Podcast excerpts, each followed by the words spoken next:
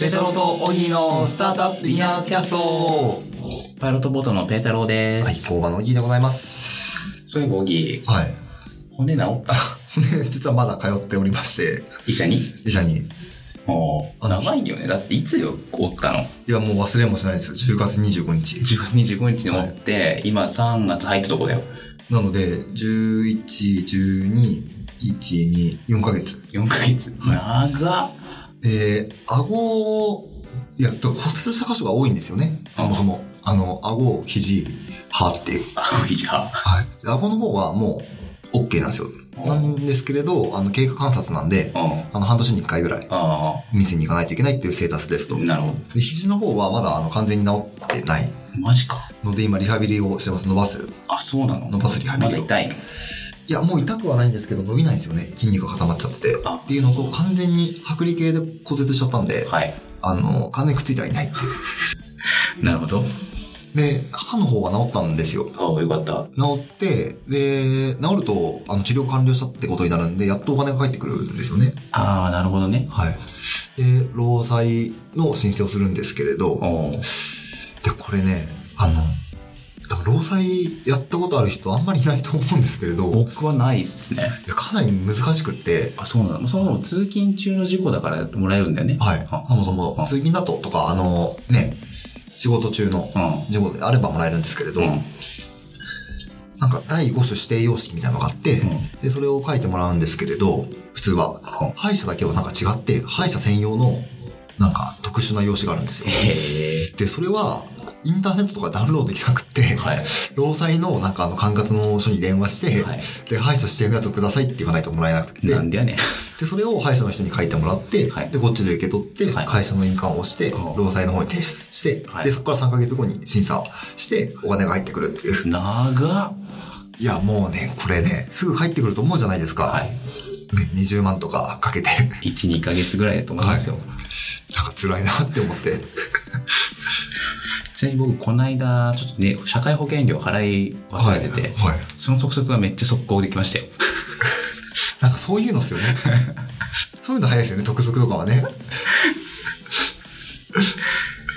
なるほど。じゃあまだ終わってないんだ、手続き。はい。まあ、全然終わってないんで、あなんか、どんどんね、お金はなくなっていく日々でございます。 なんだっけ、ね、あのー健康が一番というか、 怪我しないようにするのが一番ですよね。 あ。まとめ方が雑。え、労災ってはい半分戻ってくるとか、そんな感じなの、じゃあ、全部戻ってきます。あ、そうなんだ。はい。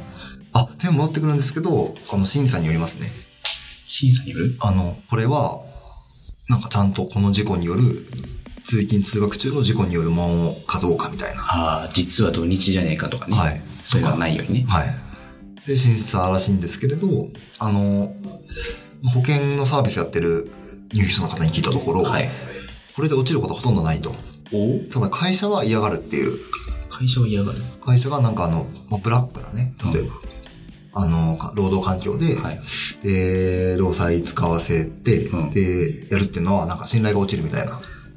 そう信なん頼だ。とか信用が落ちるみたいなことを気にする会社がいるっていうへえ。話があったんで、はい会社が OK って言えば、まあ大体大丈夫でしょみたいなのうんを保険の人は言ってましたね。ああ。会社は大丈夫そう。会社はね、あの、大丈夫でした。ああ、よかっこういうタイプのね、あの、事故はう、ん実はなんか毎年一人やってる。たどんな会社だよ。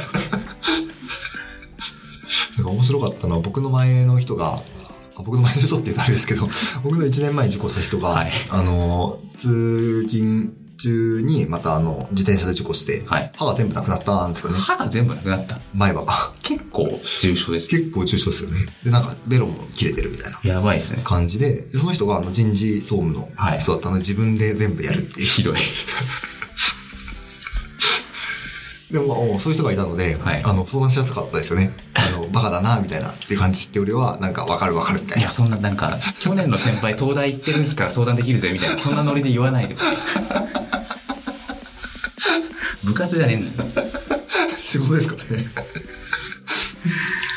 なので、まあ無事に、はい、治なる療、ほど歯の治療は終わりました。いや、よかったですね。よかったです。あの、治療つながりでってわけでもないんですけど、はい。今のはただの前座の話で、はい。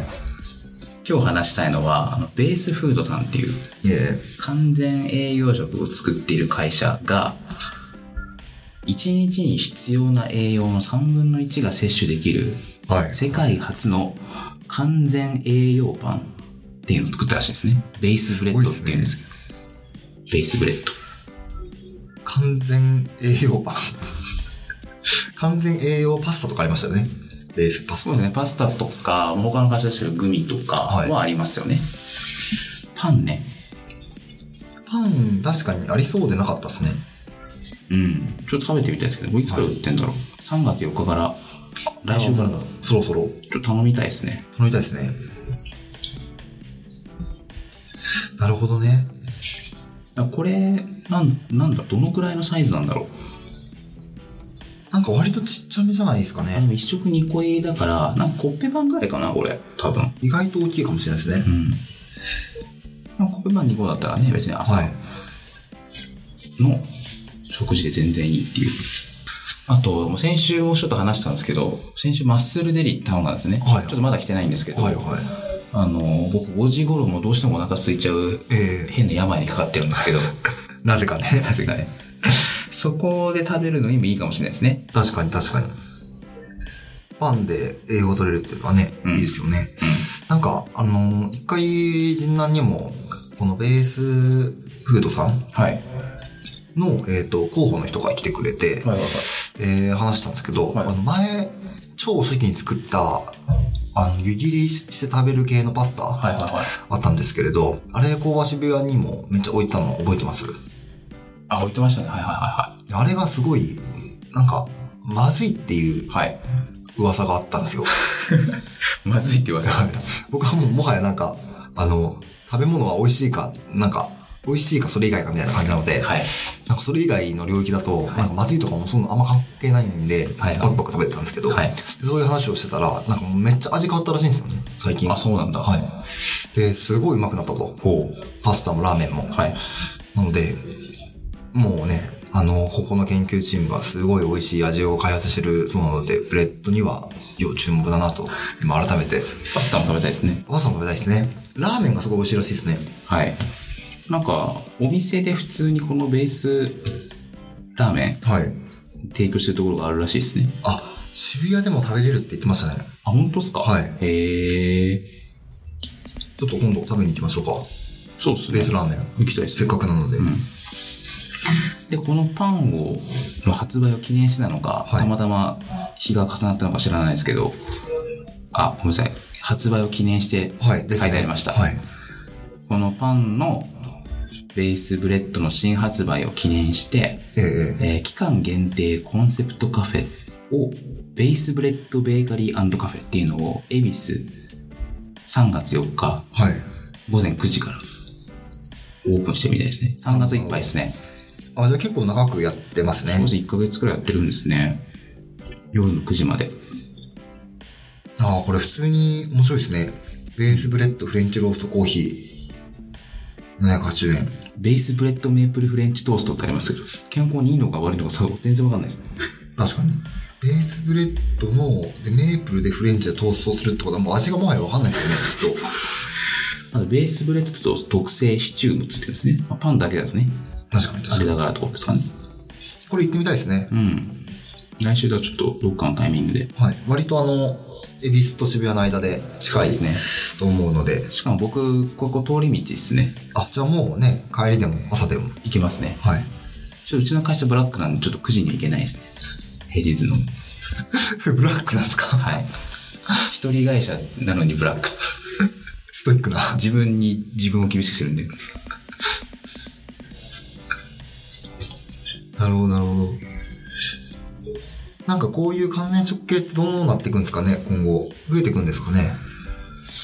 増えるんじゃないですかなんかわかんないですけど今はその完全栄養食のパンみたいな感じで売ってますけど、そのうち逆っていうかそのパンは完全栄養食になってるでしょみたいあ、もう当然ね。ななってるかもしんないですよね、はいで味とかにも一切影響しないで栄養だけ入ってるみたいなるほど、なるほなど。 10年後そうなっててもなんか別に不思議な感じはあんましないですよね確かに確かに。完全栄養食で思い出したんだけど最近よくよく考えてみれば僕立ちくらみがちょっとこの12週間ひどいんですよ、はい。で鉄分のせいなのか他の原因なのかわかんないですけどあーウェイスブレッド食べたら治るか確かに。鉄分ありますよね。なうんなんか忙しいと鉄分減りますよね。あそうなのはい。あと走ってると、とか、走ってますめっちゃ走って筋トレとかするとめっちゃ鉄減り分ますめっちゃ減りますね。マジでですか、言われてます。陸上選手とかみんな鉄分食べてるんですよ。あそうなんだあの、地面に接する回数が多くって、はいで、そのために死ぬらしいんですよ。なんか、鉄分が鉄分というか、でヘモグロビンうんが死ぬので、うんあて運ばないんだ、はい。なので、陸上選手は鉄分不足になりやすいっていう。えー、知らなかったそれはあるかもしれないですね。なるほど仕事が多かったりすると思うので。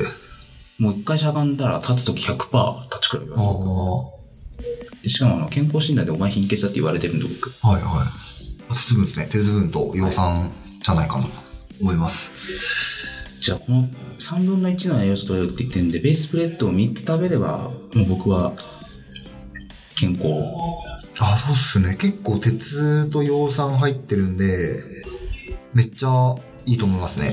マジかはい。